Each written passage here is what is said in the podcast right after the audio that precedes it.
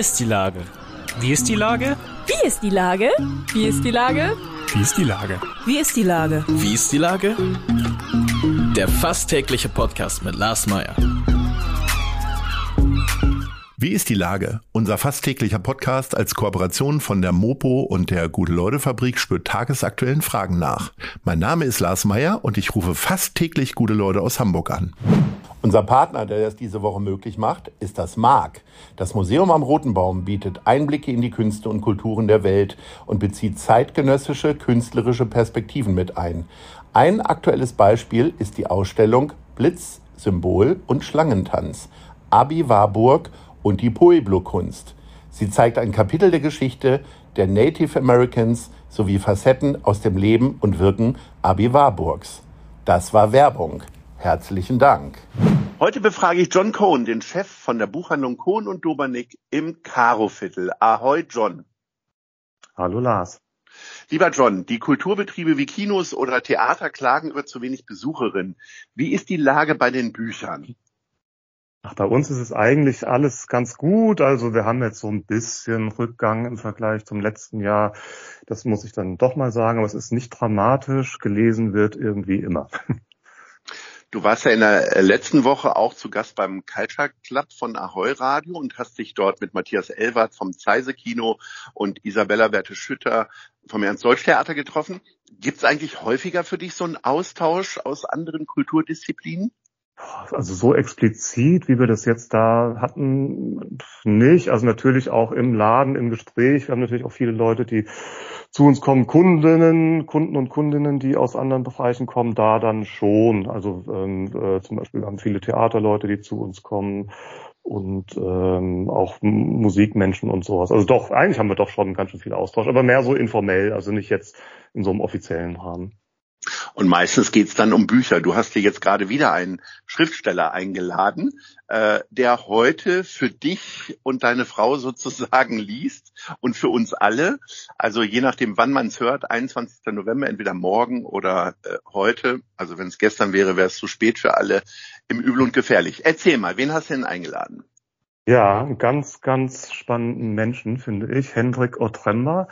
Ähm, das ist so ein Multitalent, deswegen passt es auch ganz gut zu dem äh, Kultur-Crossover, weil der verbindet das alles. Der ist nämlich den meisten wahrscheinlich am ehesten noch bekannt bisher als Musiker. Ähm, der hat 2010 mit drei anderen zusammen die Band Messer gegründet. Ähm, durchaus ganz schön erfolgreich, Post-Punk, ähm, aber auch so ein bisschen auch da muss ich das Wort Crossover wieder sagen. Die sind nicht so ganz festzulegen. Ganz tolle Musik, kann ich nur jedem empfehlen macht unheimlichen Spaß. Ähm, und ähm, dann ist er auch nochmal nebenbei Künstler und malt und natürlich, sonst könnte er nicht lesen, also er könnte schon lesen, aber nicht aus seinem eigenen Roman. Mhm. Äh, er ist auch Autor und hat schon jetzt seinen dritten Roman veröffentlicht. Und ähm, das ist äh, auch, in, auch in seiner Kunst, er verarbeitet auch die Themen, die er in seinen Romanen hat, dann auch in der, in der Musik und in der Kunst. Also das macht er wirklich, finde ich, wirklich ganz außergewöhnlich. Ähm, wie heißt der Roman und worum geht's denn da in zwei Sätzen, mhm. wenn man das machen kann? Mhm, das, das kann man. Ich bin ja Buchhändler, das mache ich ja den ganzen Tag. Ne? ähm, und die Kunst ist nicht zu viel zu verraten. Also ich versuch's mal. Mhm. Ähm, der, der, Roman heißt Benito und das ist auch eine, die titelgebende Figur. Es geht nämlich um Benito, aber erzählt wird das alles aus der Perspektive eines Schriftstellers. Ähm, der im Roman lernen wir nur, ihn nur als Cherubim oder Cherubim, das weiß ich gar nicht genau, wie man es ausspricht, kennen. Also sein Klarname wird gar nicht äh, genannt. Das hängt damit zusammen, dass das sein Pfadfindername ist. Und ähm, jetzt kommen wir auch schon so ganz langsam in die in die Story. Ähm, es geht los im Hier und Heute und dieser Schriftsteller kriegt eine Einladung ähm, zu einem Kongress in Bonn, wo lauter so Wirtschaftsbosse und Celebrities und so sind. Und ähm, er weiß gar nicht, was er da eigentlich soll. Er geht dorthin. Großer Saal, Sektempfang, gleich soll die erste Rede sein. Plötzlich äh, stürmt ein Mensch in den Saal, völlig vermummt mit Maschinengewehr und schießt um sich. Großes Massaker, scheinbar. Große Panik natürlich auch, aber eben dieser Ich-Erzähler ist ein sehr guter Beobachter und äh, stellt sehr schnell fest, kein Blut, das können nur Platzpatronen sein und beobachtet das und ähm, sieht dann auch, wie dieser Attentäter abhaut und er sieht, er guckt ihm hinterher und er kennt nur am Gang, das ist Benito. So, also er kennt den und er weiß jetzt auch, äh, wer ihn dort eingeladen hat, weil Benito hat ihn dorthin bestellt. Und dann erfahren wir, dass die beiden ähm, vor mehreren Jahrzehnten eben in der gleichen Pfadfindergruppe waren und damals eine Flussfahrt gemacht haben auf einem kleinen Fluss, auf der Lahn, das kann ich ja sagen, weil das ist, äh, bin ich mal selber groß geworden, deswegen kenne ich das so gut. Ähm, also dort haben sie eine Paddeltour gemacht und ähm, Cherubim und er waren in, Benito und Cherubim waren in einem Boot zusammen, haben gepaddelt und auch dort damals war Cherubim schon echt ein bisschen speziell. Und bei dieser Paddeltour ist was passiert, was sehr ähm, sehr traumatisch für die Kinder war. Die waren da so zehn, elf Jahre alt nur. Und ähm, vielleicht mhm. muss man dazu sagen, dass Cherubim blind ist. Das ist nicht ganz unwichtig. Also er ist ein blinder Attentäter und äh, man kann auch sagen, ein blinder Seher. Hei, so, hei, hei, hei. Der, genau, da ist viel drin. Ne? Ähm, ja, okay. Ähm, so, und viel mehr. Wie lange, viel, ja. ja. Wie lange viel, dauert denn so eine Lesung? Sonst, sonst, sonst, genau. Ähm, ne? so. Wie, wie lange dauert denn so eine Lesung? Also ich sag mal, ähm, mhm. die kann sollte ja nicht so lange sein wie ein, äh, ich sag mal, wie ein Theaterstück, zweieinhalb Stunden oder so, ne? Ja, nee, das, das finde ich auch. ähm, also wir machen das ja morgen so. Also ich, also erst haben wir gar keinen ganz festen Zeitrahmen, aber ich würde mal sagen, ähm, Stunde anderthalb, so, sowas in den, um den Dreh. Allerdings wird es nicht eine freie Lesung sein, also er liest jetzt nicht anderthalb Stunden vor, sondern wir haben mhm. natürlich ein Gespräch. Mein lieber Mitarbeiter und Kollege Finn Steiner, der wird das Ganze moderieren. Ähm, mhm. Und vielleicht kann ich dazu sagen, wer das, wer, wer sich schon mal reinhören will, so ein bisschen. Es gibt, äh, es gibt sogar einen, einen anderen, darf ich Werbung für einen anderen Pod Podcast machen oder ist das schlimm? Ja, das darf man machen, natürlich. da sind wir ja nicht so. Weil der Finn hat sich schon mal mit dem, mit dem ähm, Hendrik unterhalten und es gibt so einen schönen Podcast Neues aus der Opiumhölle. Und dort ähm, äh, kann man schon ein bisschen reinhören. Also ähm, Finn wird sich viel mit ihm unterhalten und sie werden ganz viel reden über den Roman, weil da gibt es auch viel zu reden. Wir haben beim Culture Club ja auch über die Eventisierung der Kultur gesprochen, also dass solche Sachen möglicherweise auch ein Antrieb sein können, Leute wieder zurückzulocken. Äh, wie wichtig sind denn solche Lesungen für euch oder ist das nur, damit du mal rauskommst? äh, wahrscheinlich es zweiter. Nein, ähm, wir finden Lesungen wichtig einfach als als kulturelles Event und auch als Möglichkeit für unsere KundInnen ähm, AutorInnen auch mal richtig anders kennenzulernen und auch mit ihnen in Kontakt zu kommen. Und es ist natürlich auch manchmal ganz spannend, einfach zu sehen, was sind das denn für Menschen hinter den Büchern? Ähm, und ähm, ja, es ist für, für uns natürlich auch eine Möglichkeit, nochmal ganz anders aufzutreten und uns macht es ja auch einfach Spaß. Ne? Also wir, wir wollen ja auch wissen, wer ist denn das so? Und äh, mhm. äh, wir finden einfach, das, das gehört dazu. Ne? Ähm, ist jetzt nicht so, dass das unser, unser erstes Geschäft wäre. Unser erstes Geschäft ist das Verkaufen von Büchern, muss ich ganz klar zugeben.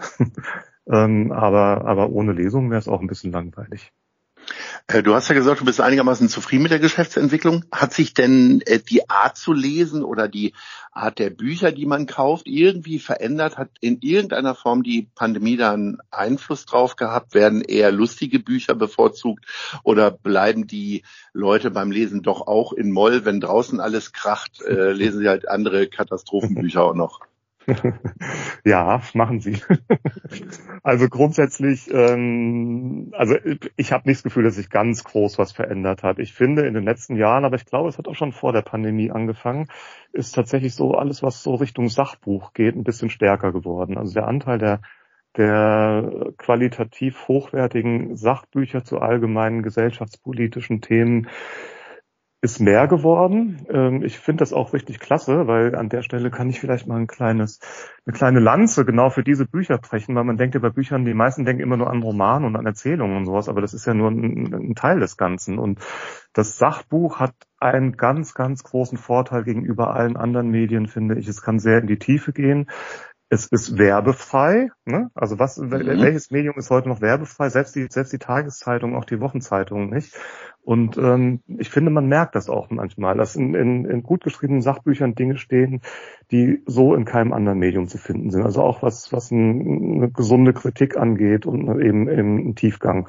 Also das finde ich ist mehr geworden, das finde ich gut.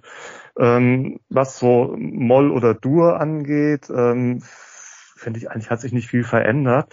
ähm, das schwierigste Genre ist ja immer, also es kommen schon Menschen bei uns in den Laden und sagen, ja, sie wollen jetzt mal was Lustiges lesen oder was Leichtes lesen oder was, wo wenig problembehaftetes ist. Und das sind natürlich immer, das, ich finde, es ist das schwierigste Genre, weil Humor ist echt nicht so einfach, also guten Humor zu finden. Vor allen Dingen für deutsche Autoren und Autorinnen. Das, ja, das stimmt. Obwohl es gibt ein paar. Es gibt okay. so ein paar. Ähm, ja. ja. ja. Jetzt hast du ja äh, einen großen Austausch immer wieder mit der, äh, auch mit der Verlagsszene, aber auch mit den Schriftstellerinnen hier in Hamburg. Ist Hamburg hm. gut zu Büchern und zu Schriftstellerinnen? Also Hamburg kriegt ja immer wieder neue Titel, Hauptstadt, äh, wir wollen immer Sporthauptstadt sein und hm. Wissenschaftsstadt hm. und so weiter. Sind wir auch eine Bücherstadt?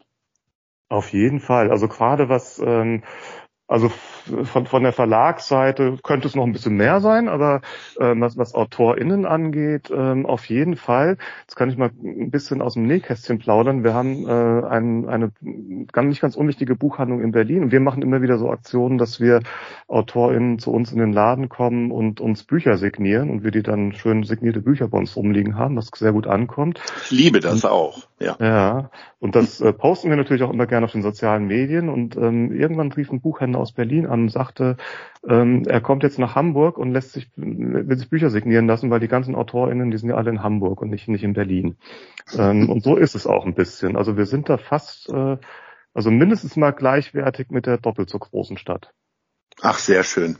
So, ja. wir kommen zu unserer Top 3 und äh, ich sag mal, das Karoviertel und auch die Schanze wird ja geprägt durch viele Menschen und ich habe mir überlegt, ich würde gerne mal deine Lieblingspersonen außerhalb der Buchhandlung natürlich äh, von dir erfahren. Also wer sind deine Lieblingspersonen im Karoviertel? Platz 3. Ja. Ähm, aber muss ich nicht, muss ich nicht werten, oder? Also dreimal Platz eins. Ja, okay, mach mal. Ähm, naja, da habe ich einmal ähm, Marga, Marga Glanz von Groove City, also auch eine andere Ladenbesitzerin, die ja ein anderes Kulturgenre bedient ähm, als wir. Ich finde äh, also ganz, ganz, ganz tolle Person und ähm, prägende Person auch fürs fürs Karo-Viertel auch schon unheimlich lang dabei und ein ganz, ganz toller Plattenladen. Also Groove City müsst ihr alle hin. Ja, sehr schön. Erzähl mal weiter. Ja, dann Platz eins. ähm, Oliver Giemser, mein, mein Friseur, ähm, oh. nennt sich, ja, der hat, der hat auch so einen tollen Namen für seinen Friseurladen. Der heißt nämlich einfach ein Friseur. Alleine dafür. Ach, toll. Liegt, sehr schön. Ja. Es gibt ja diese ganzen Friseure. Das ist ein Riesenthema. Ja, ja, ja, genau. Und die sind alle so schlimm und ein Friseur ist einfach super. Und äh, Oliver auch. Und ähm, äh, da gehe ich schon länger hin, als ich meinen Laden habe. Ähm, wir werden zusammen alt, ganz schön. ähm, und ähm, ja, eins. und dann und jetzt noch, noch ein Platz eins und jetzt Platz in der Familie. Ähm, Olivers ja. Frau ist nämlich Julia Gienzer.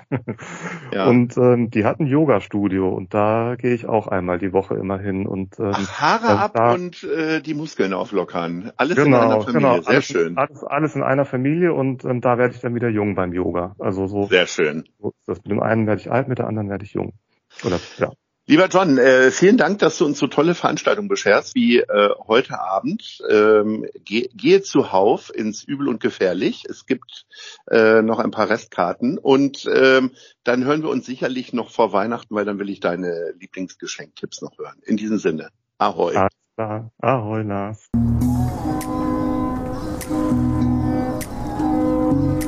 Eine Produktion der Gute-Leute-Fabrik in Kooperation mit der Hamburger Morgenpost.